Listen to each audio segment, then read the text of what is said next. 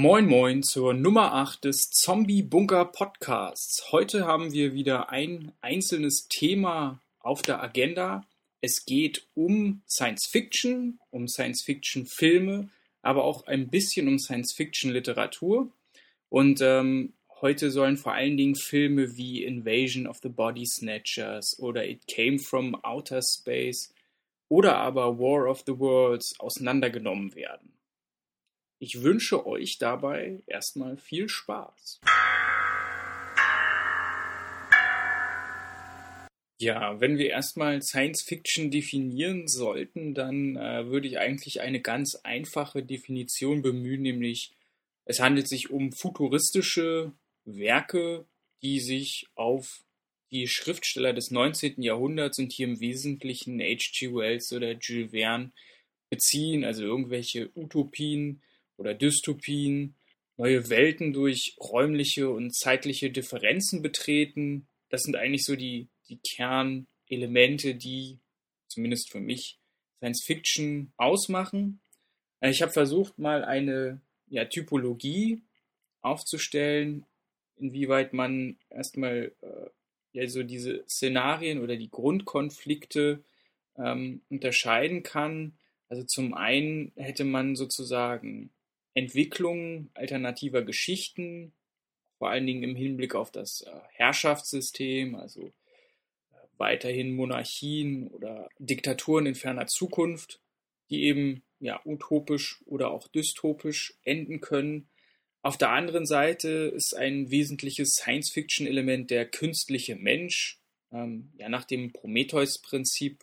Frankenstein gehört oder beziehungsweise Frankensteins Monster gehört sicherlich auch dazu eben aber auch äh, Androiden oder eben ja, äh, Roboter, die dann bestimmte Implikationen für die Gesellschaft haben, wenn sie Teil der Gesellschaft sind, wenn sie sich der menschlichen Rasse unterordnen, wenn sie selber Intelligenz und künstliche Intelligenz entwickeln. Das ist sozusagen ähm, auch eine Kategorie. Weiter kann man vielleicht noch die postapokalyptischen Filme als Science Fiction subsumieren. Endzeitfilme ja, die vor allen Dingen nach dem Zweiten Weltkrieg entstanden sind, als Folge eben vor äh, nuklearem Holocaust. Ähm, dann aber auch äh, ja, ganz simple Raumfahrten durch das Weltall, Expeditionen, das sind dann eigentlich eher Abenteuerfilme oder Bücher, ähm, wie es zum Beispiel die meisten Space Operas dann sind, äh, oder auch Zeitreisen, also dass man in die Zukunft reist, dass man äh, vielleicht Personen aus der Zukunft hat, die in die Vergangenheit reisen. Ähm, das ist für mich im Prinzip genauso Science Fiction ähm, wie alles andere. Die letzte Kategorie, und um die soll es sich heute auch im Wesentlichen drehen, dann handelt eigentlich davon, wie der Mensch dem Außerirdischen begegnet und hier eben auch auf ganz unterschiedliche Art und Weise. Ja, warum sind eigentlich Science-Fiction-Filme oder auch Science-Fiction-Bücher so, so faszinierend und, und interessant? Vielleicht auch deshalb, weil es eben alternative Geschichte widerspiegelt, weil es eben einfach einen Blick in die Zukunft werfen kann und man sozusagen durch, durch technische äh, Begebenheiten soziale Handlungen beeinflusst, beziehungsweise soziale Konventionen ganz anders geprägt sein können. Auf der anderen Seite natürlich auch die Tricktechnik, die ja natürlich in den Filmen zum, zur Geltung kommt. Ähm, hier ist es so, dass auch bei den ganz frühen Filmen sehr viel Geld eigentlich auch für Tricktechnik aufgewandt wurde und dass die Filme auch heute eigentlich noch eine ganz gute Figur machen, wenn man bedenkt, wie unglaublich alt sie eigentlich schon sind. Ja, die eigentliche Herausforderung von Science-Fiction-Filmen oder von Science-Fiction-Literatur ist es ja auch, dass die äh, Geschichte oder die alternative Welt, die dort konstruiert wird, dass die ja einer inhärenten Logik folgt, dass es sozusagen dem Zuschauer möglich ist, diese Re Realität als plausibel anzuerkennen. Und was wahrscheinlich auch das größte Problem der meisten Science-Fiction-Filme ist, dass man vielleicht nicht immer äh, alle möglichen Ausprägungen der äh, Gegebenheiten berücksichtigen kann. Um sozusagen jetzt nochmal auf das Alien bzw. das Aufeinandertreffen mit Außerirdischen zu kommen, habe ich nochmal in drei Klassen die Filme eingeteilt. Zum einen Filme, wo die Außerirdischen dominant auftreten, sozusagen klassische Invasionsfilme, UFOs kommen auf die Erde und zerstören alles. Auf der anderen Seite die unsichtbare, schleichende Okkupation der Welt durch zum Beispiel die Körperfresser, was eben auch ein klassischer Stoff aus dieser Zeit ist. Und zum Dritten der Mensch, der auf den Außerirdischen im Weltraum trifft. Also da als klassisches Beispiel Ridley Scotts Alien-Film.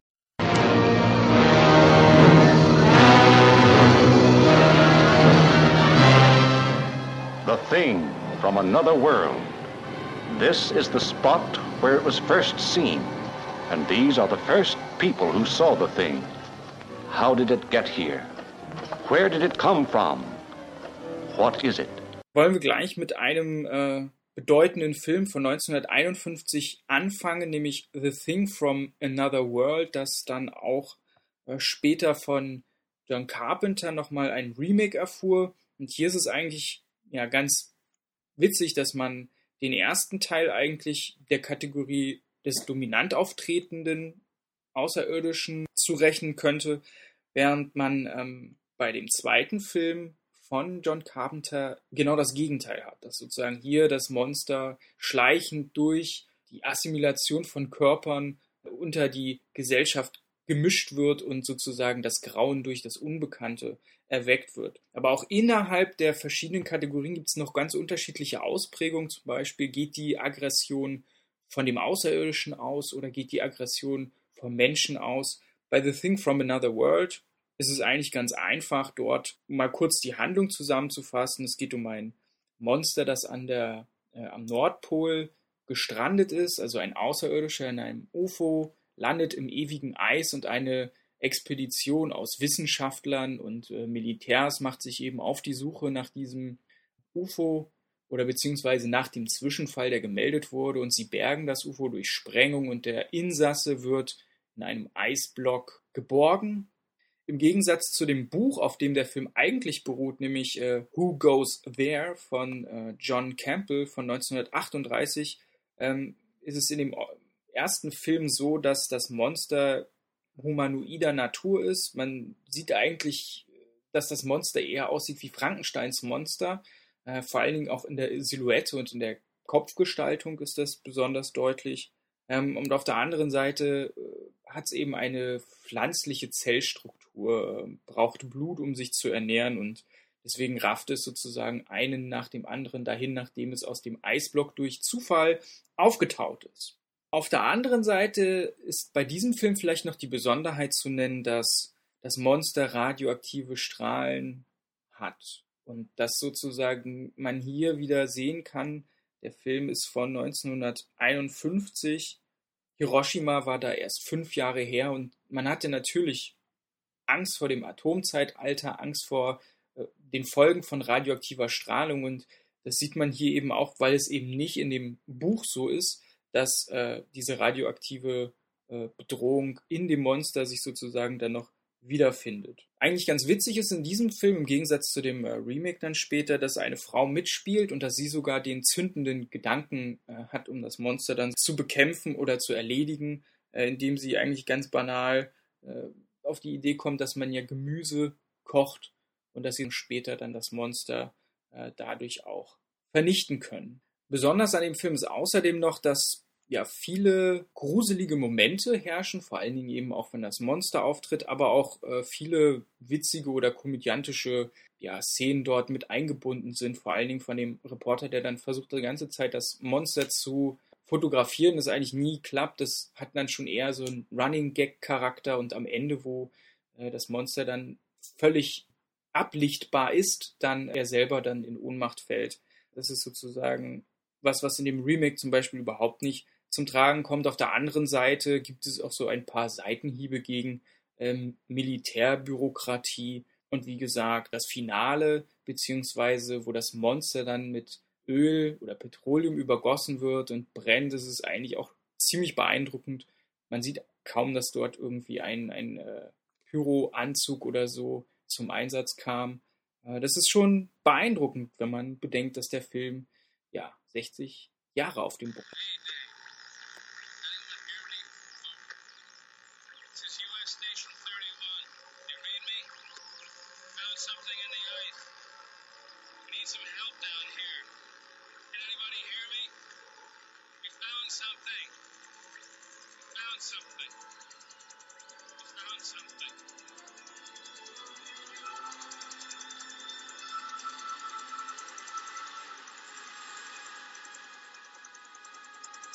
The Thing von 1982 von John Carpenter hat fast die gleiche Titelsequenz. Dort ist eben auch die Einblendung mit The Thing und äh, es schmilzt wie das Eis. Vorher im ersten Film war es so, dass da eher, äh, eher so Wolken oder Rauch durch die Buchstaben geblasen wurde und sie sich dann so langsam ausgeformt haben. Also hier sieht man, dass Carpenter ganz kleine Hommage an das Original gemacht hat. Aber zum anderen hält er sich viel mehr an die Romanvorlage, denn ähm, hier geht es eben um einen Organismus, der ja physikalisch und, und mental den Menschen assimiliert, ähm, wie es dann auch bei den äh, Körperfressern in den drei verschiedenen Filmen von 1950 bis in die 90er gemacht wurde. Hier ist eigentlich die große Gefahr, dass niemand weiß, wer betroffen ist, wer infiziert ist es spielt eben nicht am Nordpol, sondern am Südpol und es gibt keine Frau, die mitspielt. Ja, und die Gestalt des Monsters ist durch richtig großartige Tricktechnik umgesetzt worden, die ohne CGI auskommt. Total faszinierend ist, also der molluskenhafte Körper, der dargestellt wird, diese groteske Gestalt, die wirklich ekelerregend aussieht.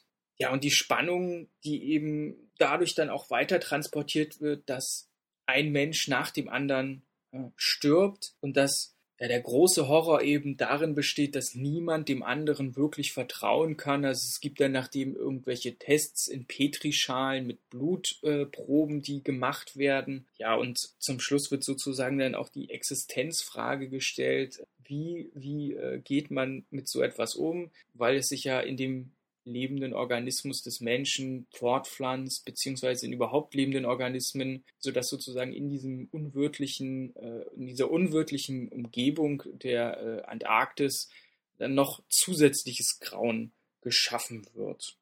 Auf jeden Fall einer der besten Filme sozusagen dieser schleichenden äh, Okkupation kommen wir nochmal zu einem Film, der ganz andere Wege geht, der auch anders als das Original The Thing vorgeht, nämlich nicht an einer isolierten Station, wo wenig Menschen mit dem Außerirdischen in Kontakt kommen, sondern ja die ganze Welt bzw. Großstädte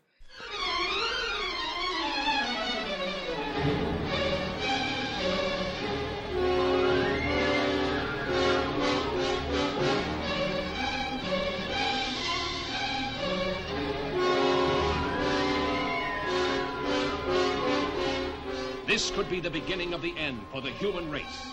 For what men first thought were meteors or the often ridiculed flying saucers are in reality the flaming vanguard of the invasion from Mars. Looks like they're going to come out of that gully pretty soon. We'll have to rush our defenses to be ready when they do. Guard need plenty of reinforcements. We'll get them. Lieutenant! Look! Kampf der Welten von 1953 beziehungsweise The War of the Worlds, eine Verfilmung von H.G. Wells Buch von 1898, das selbst schon großartig ist und nochmal äh, ja, in die damalige Gegenwart geholt wurde, genau wie das Hörspiel von äh, Orson Welles, was ja zu hysterischen Massenpaniken in der amerikanischen Zivilgesellschaft geführt hat. Kampf der Welten sicherlich die Mutter des Invasionsfilms. Und hier beginnt der Film eigentlich mit einem relativ kritischen Kommentar aus dem Off über die Weltgesellschaft und den Krieg, den sie untereinander führt und die Notwendigkeit gegen einen externen äh, Feind anzukämpfen, um sich zu verbünden, um Weltfrieden sozusagen zu stiften. Es gibt dann auch noch einen Exkurs äh, auf den Mars, der Oberflächenbeschaffenheit und den Marsianern, die eben dort nicht weiter existieren können und auf die Erde kommen, um sozusagen diesen Planeten zu bevölkern und ihre Rasse weiter leben zu lassen. Was besonders bemerkenswert an dem Film eigentlich ist, ist, dass 2 Millionen Dollar Produktionskosten verwendet wurden und davon allein 1,3 Millionen US-Dollar für Tricktechnik ausgegeben wurde. Und das sieht man dem Film auch an. Zwar gibt es nicht die klassischen Dreibeiner, wie sie in der Romanvorlage vorkommen und auch später in dem äh, Steven Spielberg Remake, sondern es kommen mehr so Flugscheiben mit äh, Antennen zum Einsatz. Und diese ganze, die ganze Zeit kommt eigentlich eine sehr fatalistische äh, Stimmung rüber.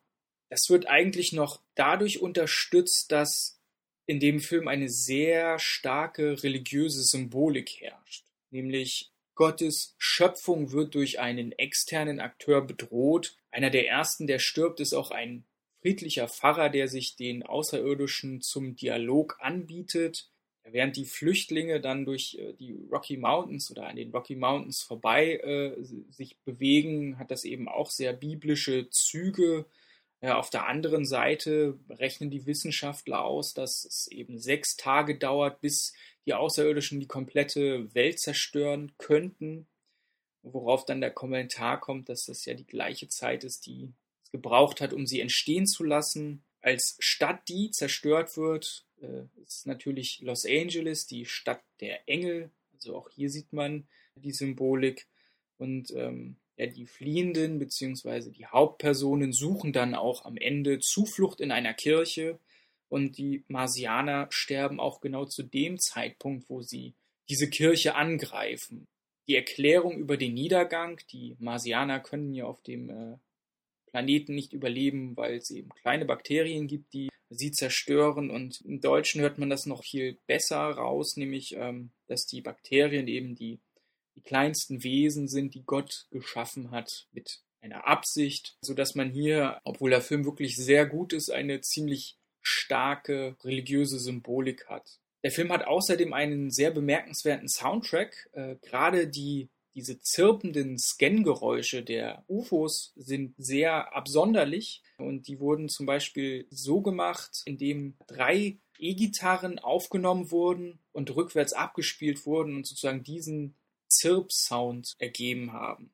Was diesen Film eben von dem, den wir als nächstes besprechen wollen, unterscheidet, ist die Tatsache, dass die Aggression eindeutig von den Außerirdischen ausgeht, die den Planeten komplett entvölkern wollen.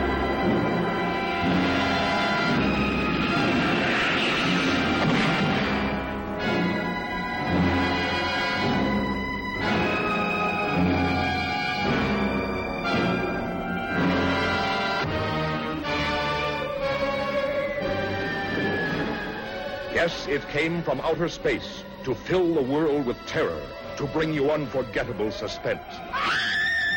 What was it? Where did it come from? Who were the all-powerful creatures it brought from outer space? And what did they want on Earth? You can learn the amazing answer only when you see the most thrilling picture in years. It came from outer space. Ganz anders ist der Film It Came from Outer Space von äh, 1953, also im gleichen Jahr gedreht von Jack Arnold ein Regisseur, der auch mit Creature from the Black Lagoon schon einen äh, Meilenstein hingelegt hat. Hier ist eigentlich das, das zentrale Moment, dass es sich um eine Wüstenstadt dreht. Es geht äh, um Sandrock in der Wüste von Arizona. Sehr idyllisch, kleinbürgerlich, äh, verschlafen. Und äh, ein Raumschiff stürzt ab und der Hobbyastronom und eigentlich auch Wissenschaftler sieht es Niemand glaubt ihm, das ist eigentlich ein typisches Motiv von äh, Invasionsfilmen. Ja, dem Protagonisten wird nicht geglaubt.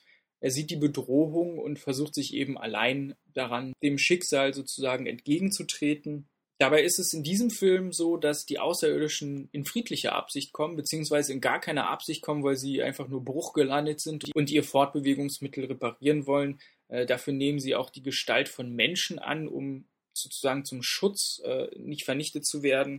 Obwohl der Film eigentlich ein klassischer B-Movie ist, ist es eigentlich ein sehr teuer produzierter Film, weil er eben in einem sehr aufwendigen 3D-Verfahren gedreht wurde und zudem auch in Stereo, was zu der Zeit im Kino ein absolutes Novum darstellte. Nichtsdestotrotz sind die Figuren und äh, auch die Liebesbeziehungen des Protagonisten ähm, sehr eindimensional. Also die Tiefe der Personen und der Charaktere ist doch deutlich reduziert, was aber auch den Sehgewohnheiten der damaligen Zeit entsprach, was eben sich hauptsächlich auf Effekte und äh, Spannung bezog. Ja, der starke Kontrast auch äh, zum vom Kalten Krieg geprägten äh, War of the Worlds wird auch dadurch deutlich, dass die Außerirdischen oft in subjektiven Einstellungen gezeigt werden, also dass der, dass man aus, der, aus dem Blickwinkel äh, des Außerirdischen die Menschen beobachtet. Äh, da ist dann so ein, also ein Blasenkreis um die Kamera angebracht und die Menschen äh, setzen natürlich alles daran, die Außerirdischen zu zerstören. Und dann eskaliert die Situation sozusagen und der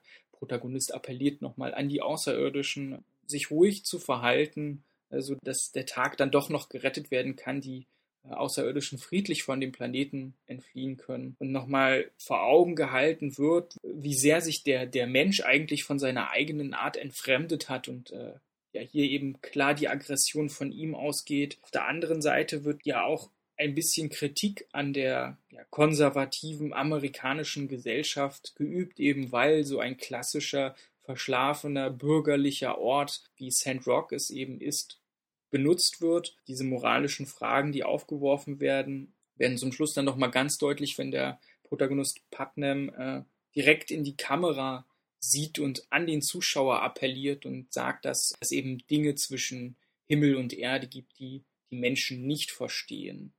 Und was eben noch wirklich großartig an diesem Film ist, ist auch der Soundtrack, weil er sehr disharmonisch, teilweise kakaphonisch komponiert wurde, also so dass diese Angstgefühle oder die Gruselelemente noch stärker unterstrichen werden. Also eigentlich äh, möchte man ja denken, naja, die kommen in Frieden, dann ist der Film wahrscheinlich sehr äh, entspannt und ruhig.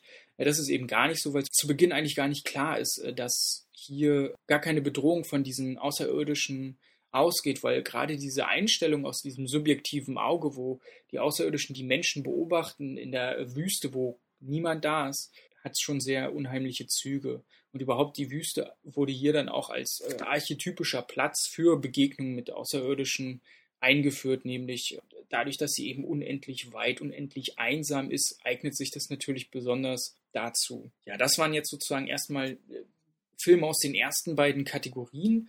Kommen wir jetzt zum, äh, zur letzten Kategorie, nämlich der Mensch trifft einen Außerirdischen im Weltraum.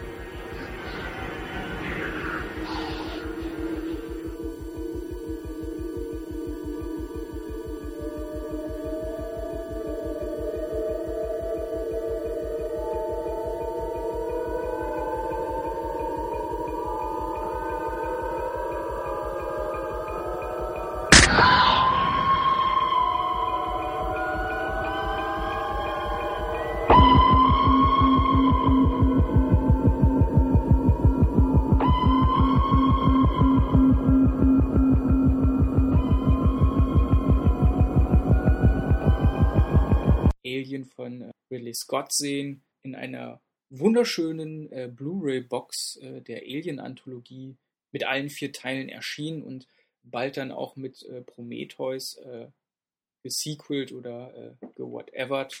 Auf jeden Fall ist dieser Film auch durch die grafische Unterstützung von äh, HR Giga fantastisch geworden auch die weibliche Protagonistin in Form von Sigourney Weaver, die hier äh, nicht nur männliche Attribute annimmt, sondern weibliche Intelligenz mitbringt, um sozusagen das Monster dann äh, schlussendlich zu zerstören, sind eigentlich sehr bemerkenswerte Dinge an dem Film.